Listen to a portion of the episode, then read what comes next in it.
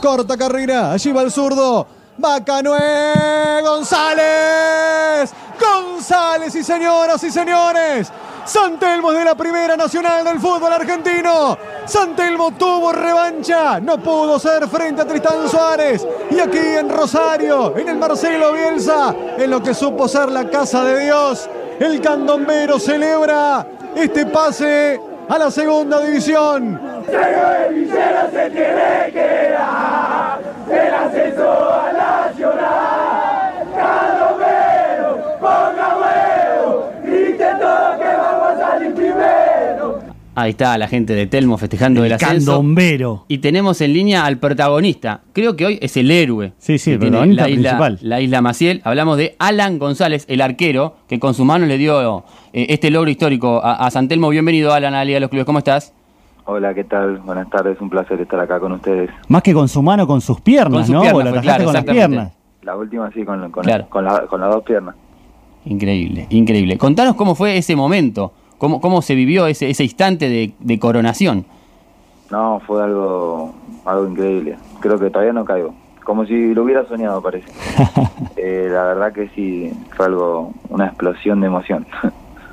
Eh, nosotros eh, hemos hablado por, por privado y me contabas un poquito cómo fue tu, tu recorrido en el fútbol.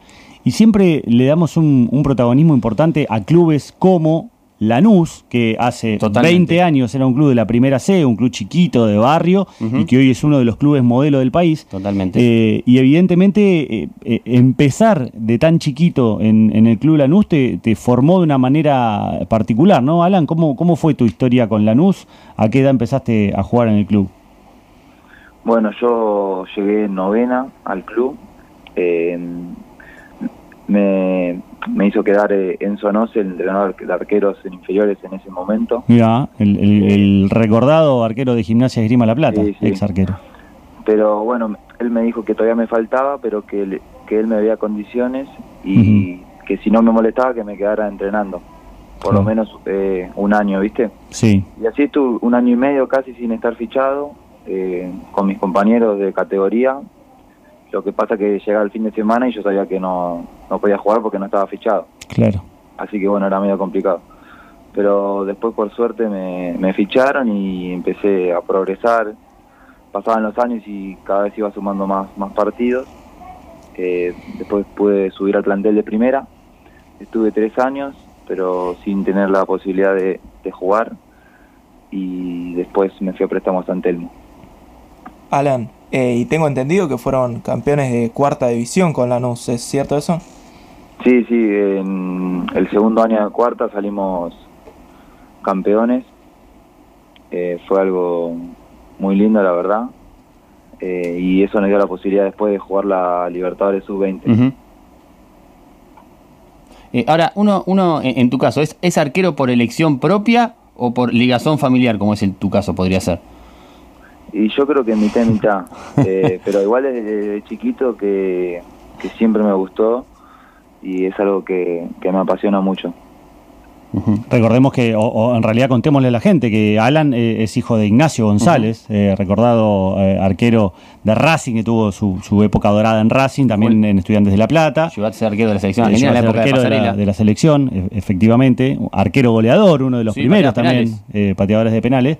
Y, y contame, Alan, cómo, cómo en definitiva tenés esa, esa convivencia y, y de hace tantos años con el puesto y con tu viejo, digamos. ¿cómo, cómo son esas charlas post partido? Me imagino que te habrá dado millones de consejos. Sí, bueno, él lo vive muy nervioso cuando, cuando me toca jugar, eh, pero la verdad que siempre me, me, aconseja, eh, siempre hablamos de los, de los errores, más que de las cosas buenas, hablamos siempre de, de lo que tengo que mejorar, de detalles puntuales del partido y bueno, eso me, me ayuda bastante.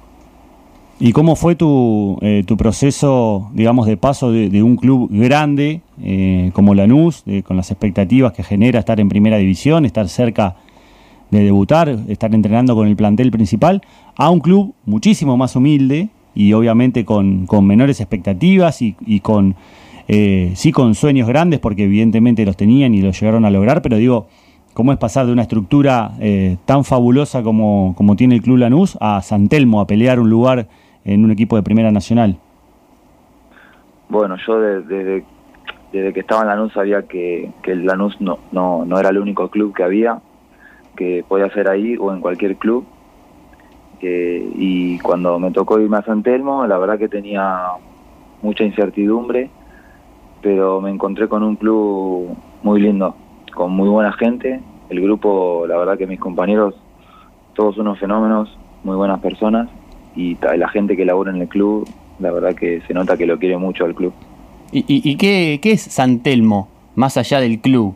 ¿Qué, qué se vive en, en el bar, en la localidad? ¿Cómo, cómo cayó esta, esta, este cimbronazo del, eh, del ascenso? ¿Cuál era la expectativa previa? No, la, la verdad que la gente tenía, era un sueño poder eh, ascender a la B Nacional. Eh, y yo veo a la gente grande, sobre todo a la que está en el club casi, eh, casi todos los días, eh, verla emocionada después del partido, la verdad que te pega. ¿Te había pasado alguna, habías vivido alguna emoción así tan grande, digamos, y, y que involucre a tanta gente?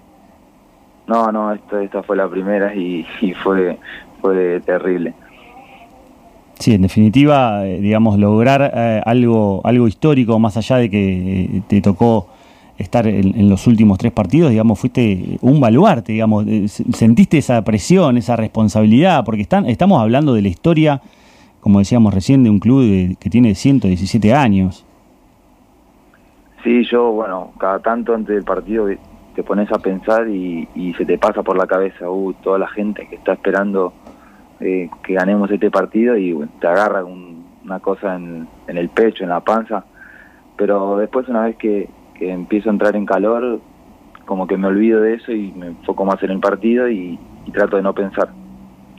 Sí, recordemos que Santelmo tuvo una experiencia ya por la década del, del, del 60-70 en la, en la primera A del fútbol argentino, en otro formato de, claro. de, de, de la AFA, cuando eh, no existía el, el, el, fútbol metropolitano que contábamos en esta categoría y el torneo del interior, entonces no había una categoría previa a la A que permitiera ascenso. Santelmo tuvo su participación eh, en aquel momento, pero siempre militó en, lo que es la primera B metropolitana, primera C, y esta es la primera vez de conformar esa, esa historieta, la del fútbol, la del fútbol grande. ¿Con qué expectativa eh, lo viven hoy ustedes como plantel? Eh, porque esto arranca eh, en breve también, este, Alan. Sí, bueno, es algo, algo histórico para el club. Eh, todavía estamos disfrutando del momento, eh, pero bueno, ya va a haber que cambiar la cabeza rápido para enfocarse en el, en el nuevo torneo y nada, tratar de, de, mantenernos ahí. ¿Te vas a quedar? ¿Ya has hablado con, con, las autoridades? ¿Tenés contrato? ¿Cómo es tu situación? Sí, yo tengo, me queda contrato hasta fin de año. Hasta fin de año. Bien. Y tenés la expectativa, obviamente, de atajar en la, en la Primera Nacional, claro. imagino. Sí, la idea es quedarse y, y poder pelear. Bueno, y como este programa eh, no solamente se ocupa de la, de la parte deportiva, sino que le damos mucha, eh, mucha incidencia y mucho espacio a la parte social, te invito, Alan, a, a, compartir el aire con una persona que tiene mucho que ver también con uh -huh. eh, la isla Maciel, que tiene mucho que ver con San Telmo, y que en definitiva hace un trabajo que vos seguramente ves todos los días, pero no sabés quién, quién lo intervino, quién lo hizo.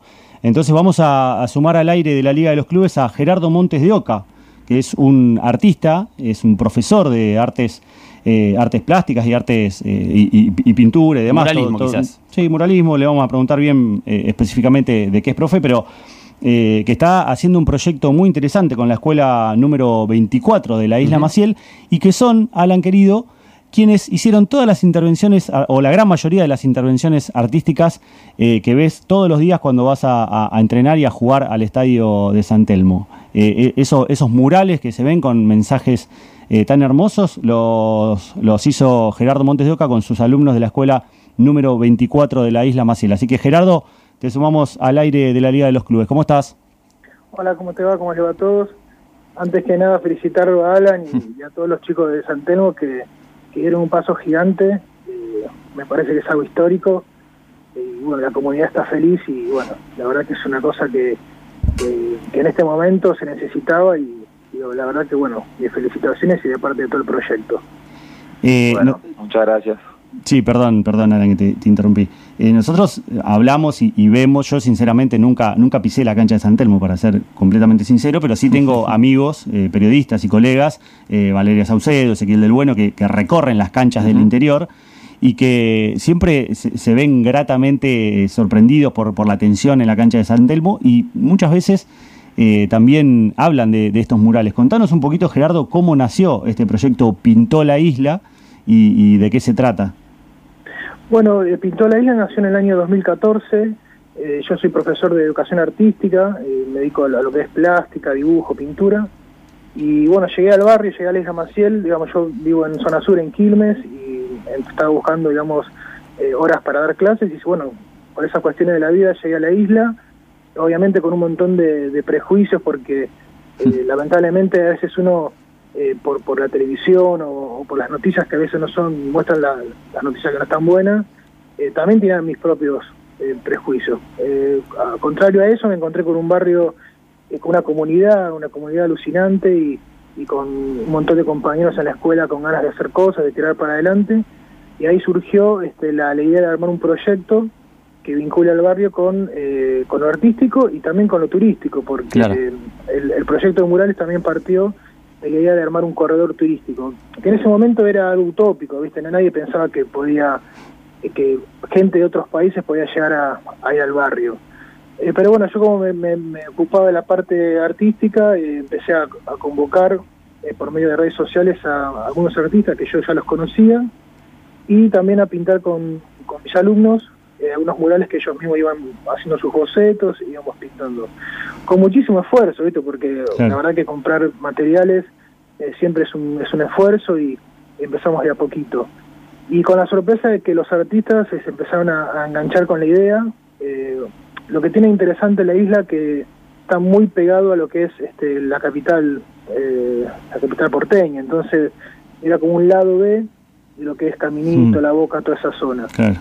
y para muchos de los que se dedican al arte, venir a pintar la isla es realmente su obra como, como que, que, tiene otro sentido, un sentido social, un sentido de pertenencia, ¿viste?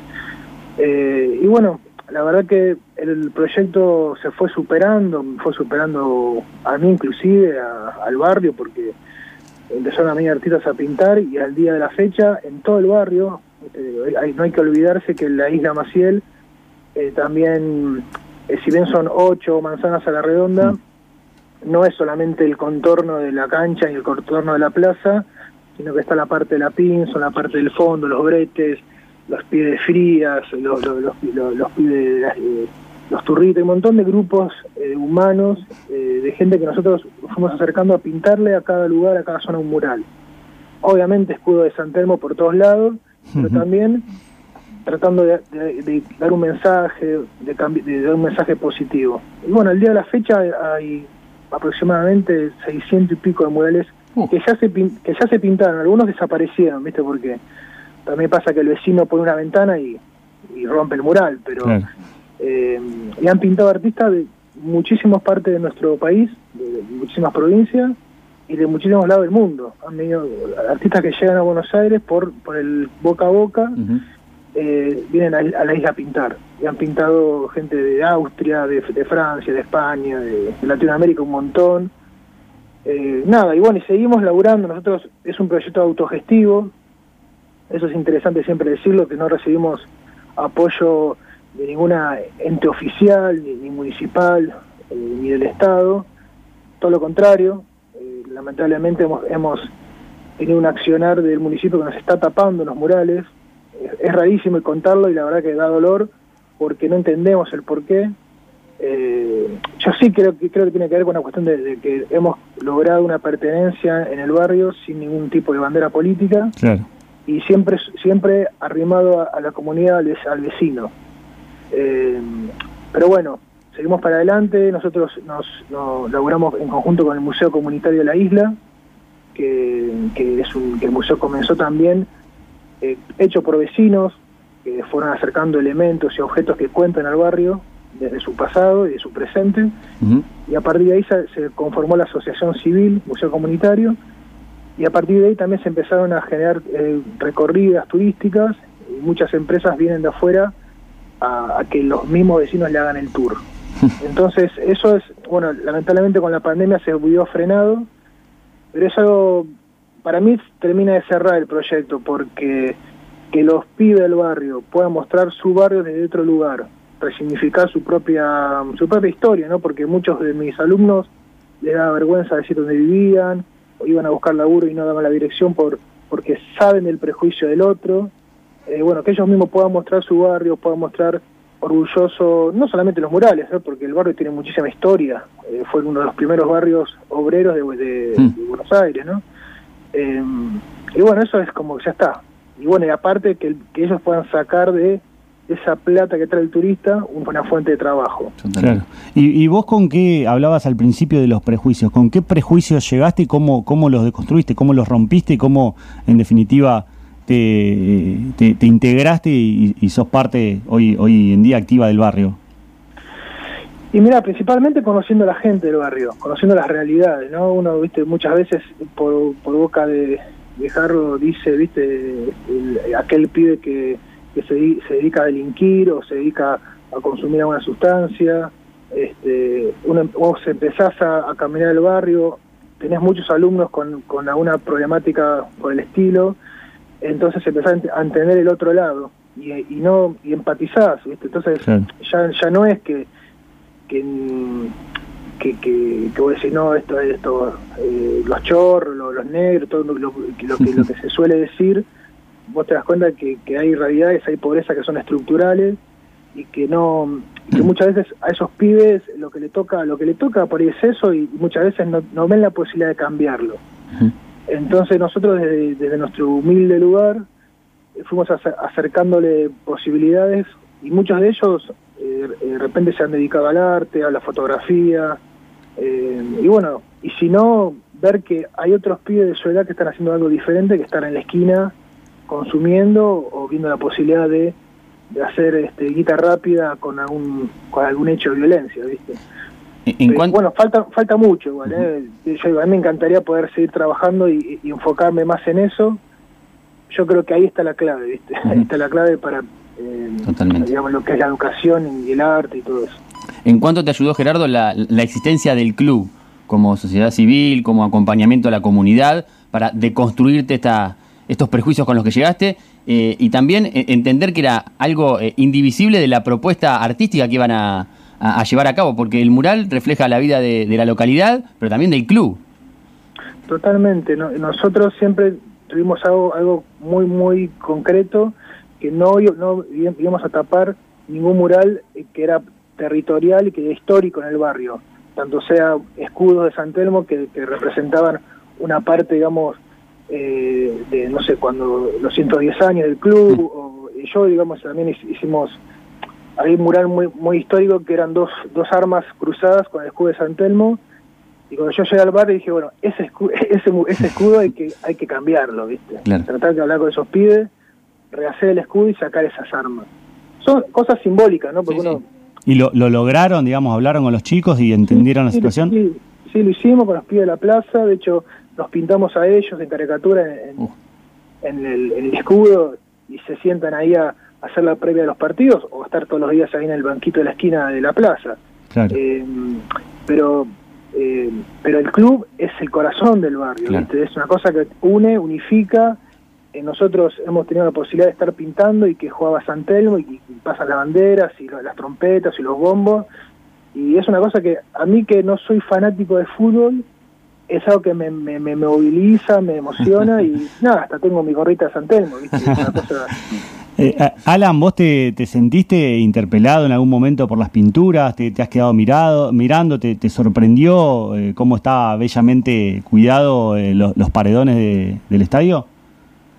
Bueno, yo cuando también antes de ir por primera vez tenía ciertas dudas de con qué me iba a encontrar y la verdad que que me encontré con un barrio humilde, pero que con muy buena gente, siempre me hicieron sentir cómodo. Y sí, la verdad que hay varias pinturas que están muy, muy lindas. ¿Y, de, qué manera lo interpretás? Digamos, ¿Sabías que había toda esta movida detrás o pensabas que era gente que, pintaba o la, los pibes de la hinchada? No, sí, yo capaz que pensaba que era más de la hinchada, pero bueno, ahora me estoy dando cuenta que no. Y la verdad que me parece una movida que está muy, muy copada. Sí, bueno, eh, eh, imagino que parte del proyecto ahora, eh, Gerardo, también tiene que ser la tajada de Alan, ¿no? Total, bueno, nosotros, vos sabés que en diciembre, o sea, el año pasado, eh, con todo esto de la cuarentena, la verdad que no se podía ir al barrio, no, no estábamos no estábamos pintando, pero cuando llegó diciembre estábamos nos mordíamos con ganas de ir a pintar. Claro. y, y arrancamos un mural eh, de, qué casualidad, de, de- de la, de, la, de, la bar- de la barra de San Telmo, ¿sabes? Un, un, un trompetista, uno está con un bombo, y quedó sin terminar, porque era un mural bastante grande, y todavía está sin terminar. Y hoy justamente pensaba eso, qué loco, porque des- después de este suceso, claro. va, eh, lo que falta lo que falte pintar va a tener que ver con esto que pasó. Claro. Este, Con el ascenso, con alguien atajando, eh, va, te- va a aparecer, y, y ese, ese está ahí, ese mural está en, en, en Alberti y Montaña. O sea que es eh, derechito a la entrada de la cancha, ¿viste? ¿Y cómo deciden? ¿Cómo deciden qué intervenciones hacer? ¿Qué dibujar? Mira, nosotros eh, somos bastante libres en el sentido de que siempre el artista eh, propone alguna, alguna imagen, los que vienen a pintar, pero sí tenemos algunas cosas que no queremos que aparezcan en el barrio, como situaciones que, que tengan que ver con alguna bandera pa- política partidaria, porque entendemos que el barrio cada cual puede tener su, su inclinación, lo mismo con la religión, eh, lo mismo con, con situaciones que retraten a, a familiares fallecidos. Si bien hacemos murales que homenajeen, Claro. eh, preferimos no hacer retratos, porque Claro. nos parece muy muy crudo, ¿viste? Lo- y, y también todo el tema que tenga que ver con violencia y consumo de gas, preferimos no pintar. Después de eso, eh, el, el artista habla con el vecino, primero que el vecino le cede la pared, y tiene que haber una comunión entre lo que el vecino le gusta y lo que el artista quiere pintar. Eh, sin eso no se puede pintar. No es que, viste, ve- vengo yo, digo, yo quiero pintar esto, voy y lo pinto. Por ahí, en los primeros años, eh, no, no enten- o sea, fuimos también aprendiendo, ¿viste? Pareció, bueno, el, vamos, el vecino se tiene que apropiar de ese mural, cuidarlo, le tiene que gustar, Claro. eh, lo tiene que querer también, y en definitiva el que convive con el mural todos los días son los vecinos, ¿viste? Así que eh, va pasando eso. Por ejemplo, el último que hicimos es una cabeza de tigre gigante, que está pegadito a este mural que está sin terminar de San Telmo, y bueno, lo, lo hizo este, este artista porque la vecina quería quería que aparezca ese tigre que representaba su religión. Entonces, como no hacemos murales religiosos, ese tigre para esa mujer representa su religión. Entonces, eh, bueno, cerró por todos lados, al artista le gustó. Es un poco un trabajo como de, de- yo digo, de servicio, ¿viste? De- Totalmente. porque- Sí, sí. Porque uno no puede, se corre, uno tiene que correr el ego de lado, decir, no, yo no, acá no, no es lo que yo quiero, sino lo que el vecino, llegar ahí a un equilibrio, ¿viste? Y para cerrar, Gerardo, ¿cómo se puede colaborar con el proyecto Pintó la Isla? Mira, nosotros por medio de la Asociación Civil Museo Comunitario podemos recibir cualquier tipo de donación que tenga que ver con materiales, pinturas, eh, a veces inclusive pinturas viejas o que siempre sobran, eh, alguna escalera que no se use. Nos está haciendo falta un andamio, no tenemos andamio y, y la verdad que este mural del tigre que te cuento lo pintó el artista con un extensor, con dos extensores pegados.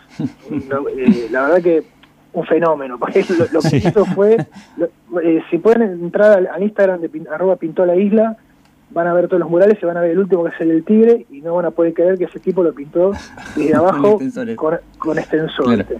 Pero bueno, sí, este año ojalá podamos comprar un, eh, tres cuerpos de andamio para ya tenerlo y poder seguir Claro. eh, eh, mejorando los murales que ya están y haciendo murales nuevos. Eh, pero bueno, en definitiva es eso y también con la ayuda, digamos, que hemos tenido y que tenemos siempre es de, de toda la asociación civil del Museo Comunitario, que gracias a eso podemos comprar materiales y que también de los de los tours sale un dinero para poder autogestionarnos, ¿no?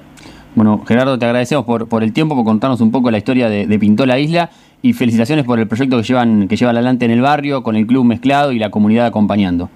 Bueno, muchísimas gracias. Ojalá que cuando podamos estar más, eh, más tranquilos con esta situación, podamos hacer un, un gran evento eh, para festejar el ascenso y, y también en simultáneo pintar algunos murales. Ahí está. Muchísimas gracias. Un abrazo, chao. Bueno, Alan, gracias también por, por el tiempo a vos. Y bueno, ahora el desafío de Pintó la Isla es eh, pintar la, la tajada del ascenso de, de Alan González. Bueno, bueno, muchas gracias. Gracias por la nota, un placer. Eh, y nada, que tengan un lindo día. Ahí estaba. Muchísimas gracias, Alan. Hasta luego. Ahí estaba eh, Alan González, el arquero de Nach- el hijo, perdón, de, de Nacho González, arquero de San Telmo que acaba de ascender a la, a la Primera Nacional la- la última semana.